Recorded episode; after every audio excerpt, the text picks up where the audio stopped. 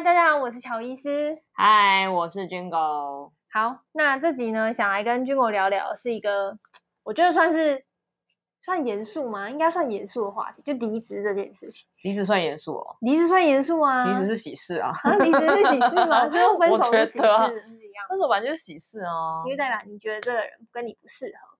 那大家分手的底线都是什么呢？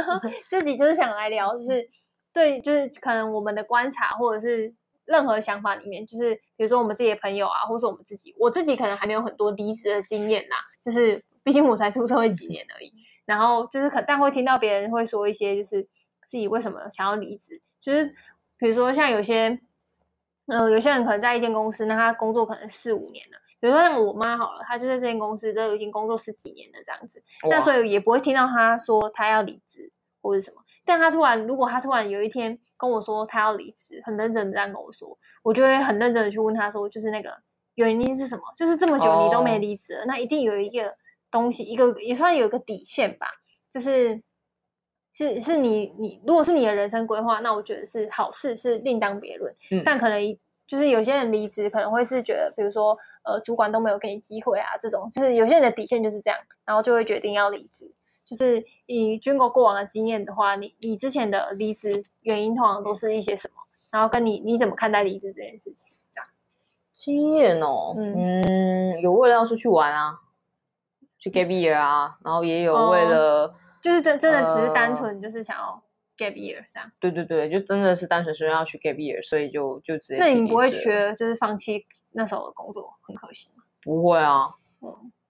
Gap year 才就就这个意而已啊，喜呗 也不是出去几细了。可是就像那时候，就是可能有个同，我们不是有个同事去环游世界嘛，就是他就是放弃了当时那个 那个很好的工作嘛。对啊，就大家看到。但他那时候跟我提辞的时候，我也是据他称所所称啊，我觉得他夸大了。嗯、但是他据他所称说，我只花了零点三秒就答应他了，完全不挽留他。哦、好啊，这样吗？他说好啊，去啊。嗯，对，就是对。然后他就是说，其实他那时候就是一直很犹豫不定。然后他说我那个。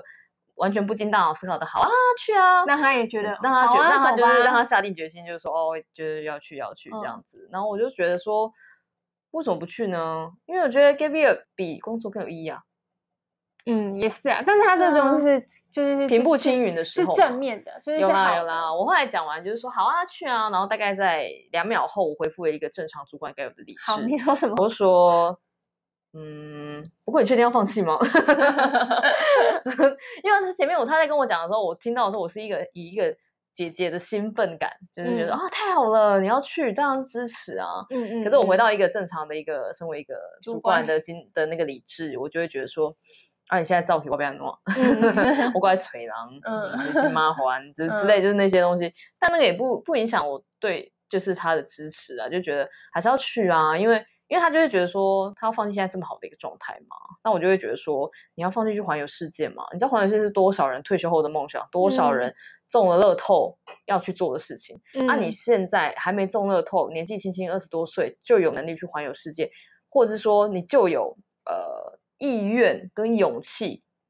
去环游世界，真的超勇敢的。我还不推你一把吗？那我是人吗？哦、我就一定要推你一把，嗯、因为你现在其实就是只差一个，就是有一个人很用力的推你一把，跟你说赶、就是、快去，大胆去，对，没事的，逼你跳下悬崖，回来而已。对对对，嗯。然后那时候他也自己会心里有点担心，就觉得说，那我回来的时候会不会什么都？会有很多顾虑、啊。然后我身边的人都已经有又工作一年了，对，又比我厉害，比我棒棒，然后回来会不会找不到工作什么这些东西？嗯。我那时候都跟他讲说，你才一年，拜托，真的还好，真的还好。嗯、你把人生放大，你。随便好了啦，我们现在这个年纪，你的年纪好了，工作到七十岁很正常啦。嗯、意思就是你 还要再做几年啊？五十年？二十五啊？五十年嘛？哦、差不多四五十年。那你五十，你你自己换算五十年，其中有一年，你突然就躺在家里一整年，你就会发生什么事？真的不会发生什么事。我跟你说，这世界没有你不会这样，嗯、这间公司没有你不会死。嗯、然后你，你就只是一个普通人，你也不会影响到世界太多，然后这世界也影响不到你太多事情。真的，所以你就不如就去吧。嗯、然后你想要找工作回来之后，还是要回来台湾的话，那你就再回来台湾再找就好了。工作到处都是，你要不要呀？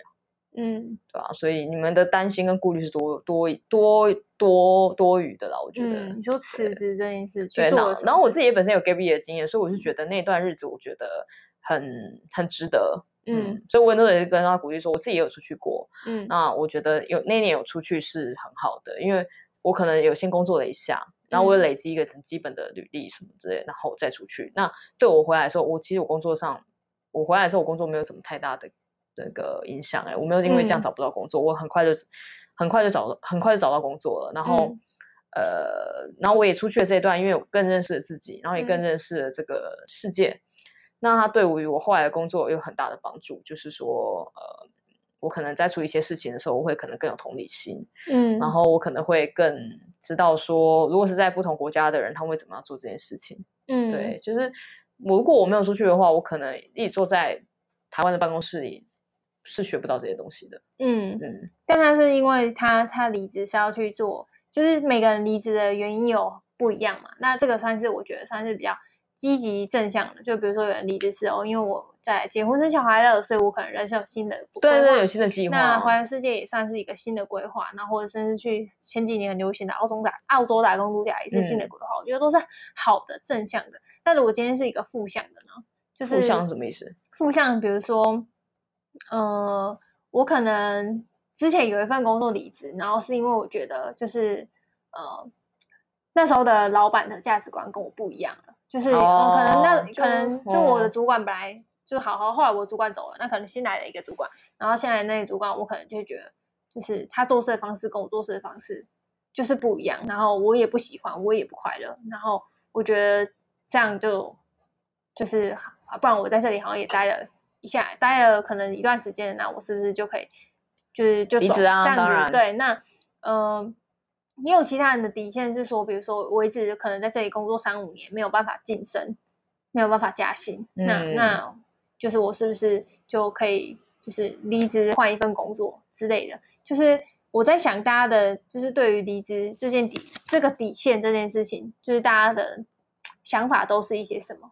我觉得我自己不会用另外一个角度来看待离职这件事情，就是除非你的工作是的性质啊，因为每个工作性质不一样。嗯，如果你的工作性质是比较现行的人，就是比如说像医生、老师，嗯、或者是。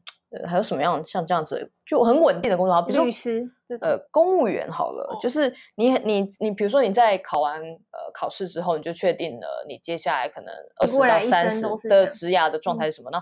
你也喜欢，你也 OK，你也你也喜欢这样的状态，那我觉得没有什么太大问题。如果你是这一型的话，我觉得就比较难用我们的例子去套用。嗯、那如果你是像我们一样本身比较不甘于现状的人的话，其实我觉得不应该是你去思考说我的离职底线是什么，而是应该你在进公司的那一天起，你就是应该知道你哪一天要离职的吧？嗯，没有，我我意思倒不是说就是我要去思考我的离职底线是什么，而是我在想说大家的离职底线都是什么？哦，我的意思就是这样，我的意思就是说，当你有一天开始思考说什么我的底线，呃，怎么讲啊？你进公司的时候你已经没有离职底线了啊。嗯，然后等到有一天你被被老板骂了一句白痴，然后或是连续骂了你几句脏话好几天，然后是羞辱性的离的，方，你受不了他，所以你离职。嗯，那也有一种离职方式是，呃，我被呃，就是你跟你像你刚刚说的，你跟老板价值观不合。嗯，那又或者是说你你的工作突然超多，跟让你的生活不平衡了。对对对对，或者说你的工作量大到让你就是身体都垮了。嗯，我觉得有到了那一天，其实都有点太晚了。我觉得我会尽量让大家。会尽量劝大家说，你真的是进公司那天就知道，最好就算出自己的离职是哪一天。嗯、你这样会每嗯，比如说好了，因为你会每天都当成最后一天来过，所以你对，就这个就有点类似，比如说我跟你约好交往一年好了，嗯，嗯呃，交往一个月好了，嗯、我们就只有三十天的效期。我相信这三十天我会非常的爱你，你也会非常的爱我，我们会给彼此最好的，嗯、因为我们三十天后就要分开了，嗯，或是远距离的好了，因为远距离情侣一碰到面，就是每一天都当世界末日在过。嗯，对，就是如果你每进一家公司，你也可以把那份工作当做就是有一个期限，比如说你预计好，嗯，你要在你现在二十五岁，你要在二十八岁的时候升上经理，我觉得这也是一种离离职的方式啊，就是你要升上经理，嗯、那你就以这个东西当做是一个呃目标，目标你升到了，对对对对对，你好像就可以带着这个头衔跳到另外一间公司，对你对你也不是一定要在这间公司升到经理，你可能也在另外一间公司升到去去拿到经理的 offer，嗯，那你就不会有什么离职的。底线这件事，因为在这过程中没有底线，怎么羞辱你，你都不会离开。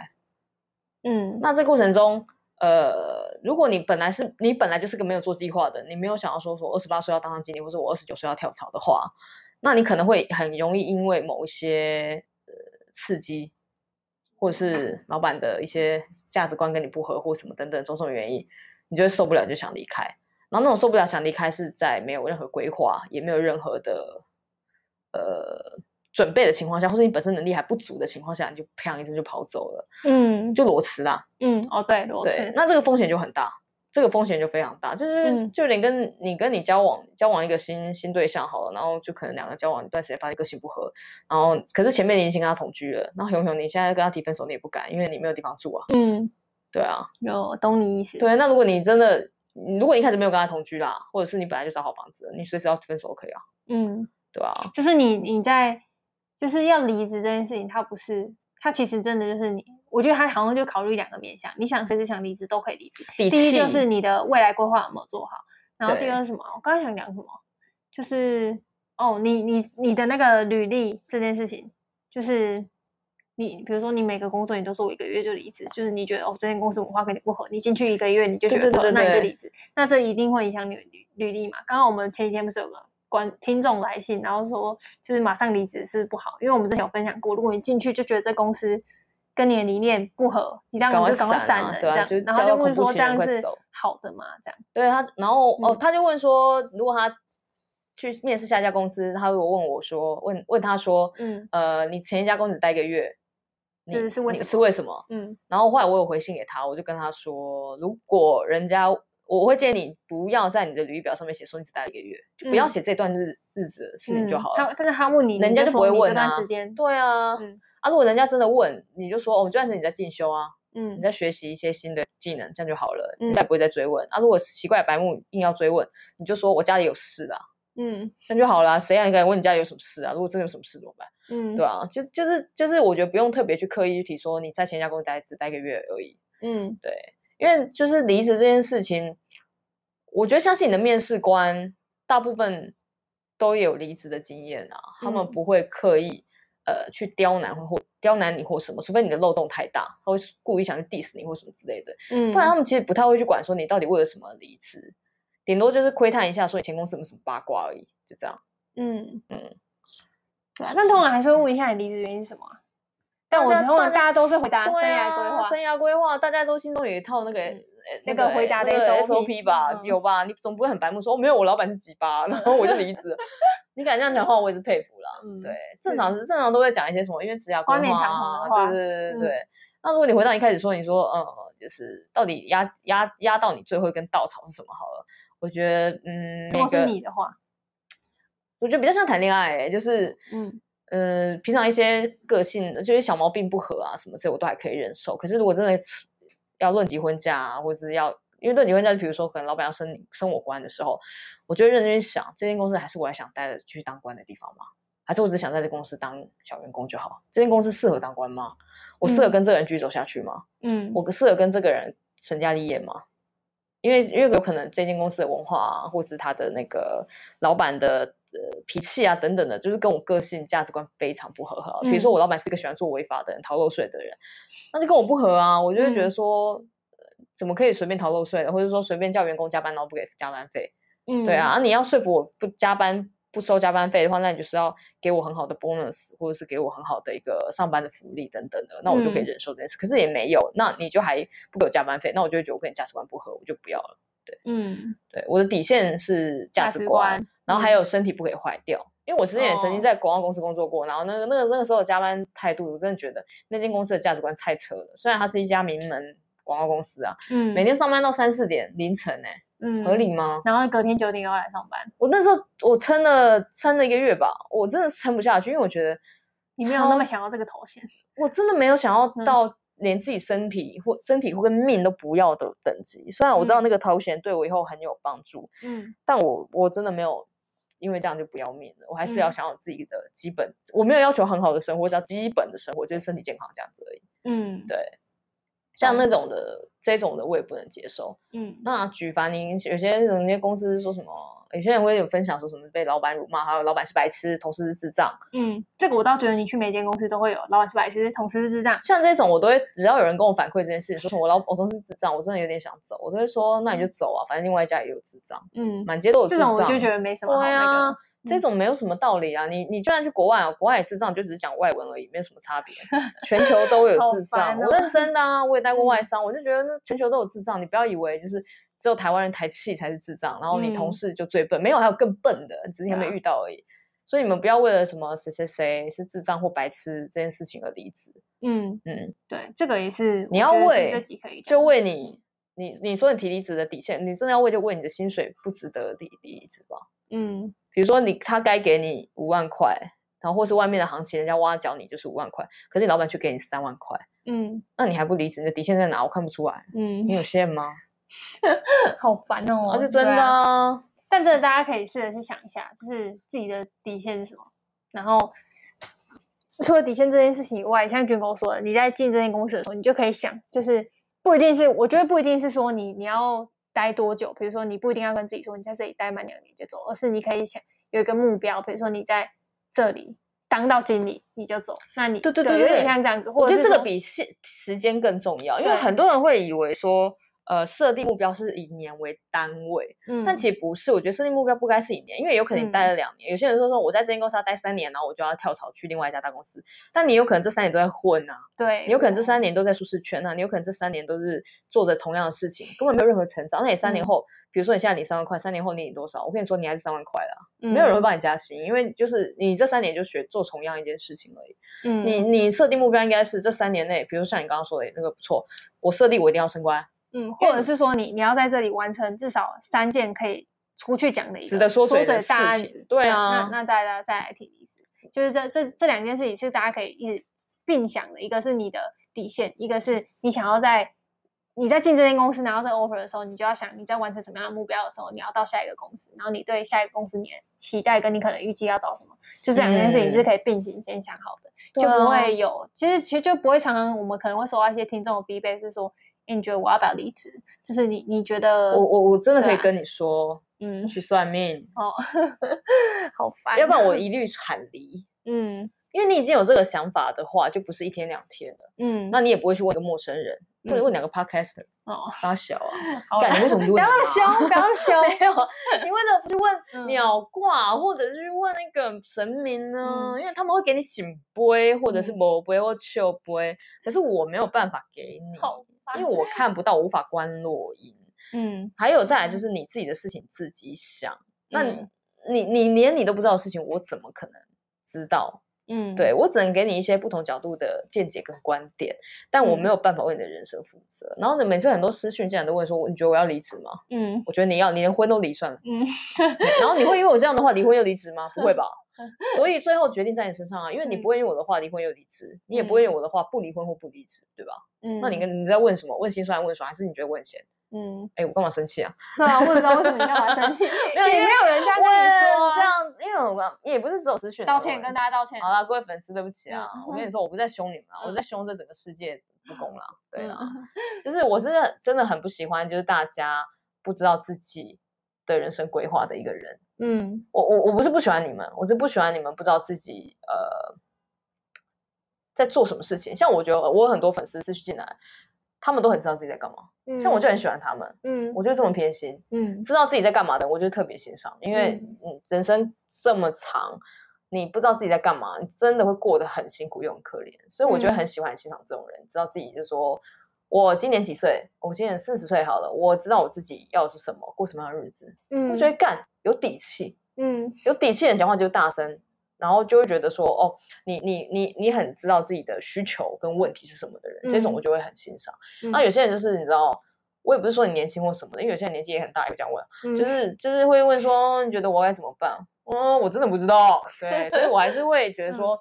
嗯你们真正的问题其实都是像我们节目，如果你们是忠实听众，他妈你们也听了这么多集了，嗯、你们应该知道我从头到尾骂的东西一直都是一模一样的。嗯，就是你要知道自己要的是什么，嗯，这件事真的非常的重要，因为没有任何人可以为你解答。啊、你今年问我这个问题，你明年还是会问，嗯，对，四十岁以后也会问，对对，因为我我可以理解你们，是因为我自己会常常问我自己，哎，这个东西真的是你想要的吗？嗯、我常常问我自己、啊，问别人比就是问自己。比问别人重要。对对对对，你要常常问自己。我最常问自己，我很少问别人，因为别人没有办法为我做决定。嗯，对啊，通常都是自己决定好了，自己觉得嗯就这样，当机立断，说提就提，说说分就分。对，你想分就分，想提想提离职就提离职。嗯，对，事情没有你想象的那么糟，就是就像刚刚军果说的，就是无论这是一个月还是一年，它都只是你七八十岁人生中的一年或是一个月而已，真的很短，真的很短。而且你们可能觉得这样离开职场很久，没有人会记得你，不是，真的是短到。对，其实你可能做十年也不一定有人记得你，啊、你不要学人，你好像做一对啊，而且你可能出去 gap year 一年回来，你得到的收获是你在职场这一年根本得不到的。嗯嗯，我觉得这真的是像比如说我那个环游世界，嗯，我觉得我们下次可以找他们来聊一集，他们这一年的时候。我要他现在大网红，我也是请不、哦、请不动他了啦。如果他每集都有听呢、欸，他听到他听到这里，他环游世界一整年，连到阿根廷啊，都会听我们。对啊，都会听我们 podcast，因为我看到那个地方有人在听，他说我怎么会有阿根廷粉丝？一定是他，他在世界每一个足迹我都知道。像他回来之后啊，我听他的口条、讲话的方式，还有呃。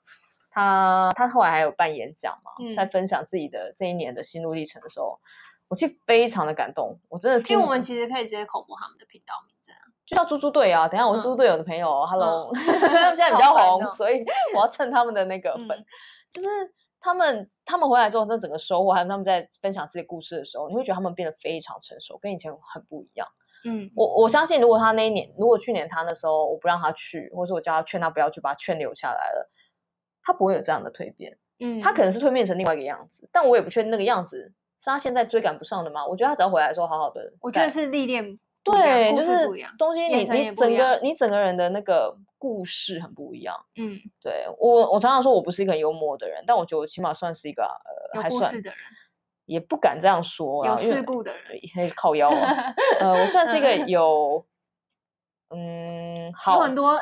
阿基阿扎的可以讲，对对对，我算是一个呃愿意愿很好奇心重，然后愿意分享的人。我觉得，嗯、但我觉得这件事情，我我自己个人觉得，这对我来说好处多多。嗯嗯，因为我因为这样认识到很多不一样的人，然后学习到很多不一样的观点跟事物。嗯，对，然后也给我不一样的价值观的塑形。嗯嗯，懂。好，那我要来做结论了。这集结论，这集结论好简单，跟大家说那个分手快乐，离婚离职快乐。对啊，就是一律提离。没有啦，就还是回到刚刚前面说的两个：第一个，想你的底线；二，进职场的时候就去想你的下一份工作跟你要做到什么样的目标，然后再离开这个工作。好，那我们这集就到这边啦。有任何问题，欢迎 IG 小盒子给我们，但是不要再问。你觉得我要不要离开这个工作？你会你们可以给他问说，你觉得我要不要分手？那我可能会给你说，真的假的？我想听一看你跟你 男朋友怎么了。对，这种感情故事，我们可能还在好奇这样子。好，那这集就到这边，拜不，哎，拜拜。拜不是我的。对，拜拜。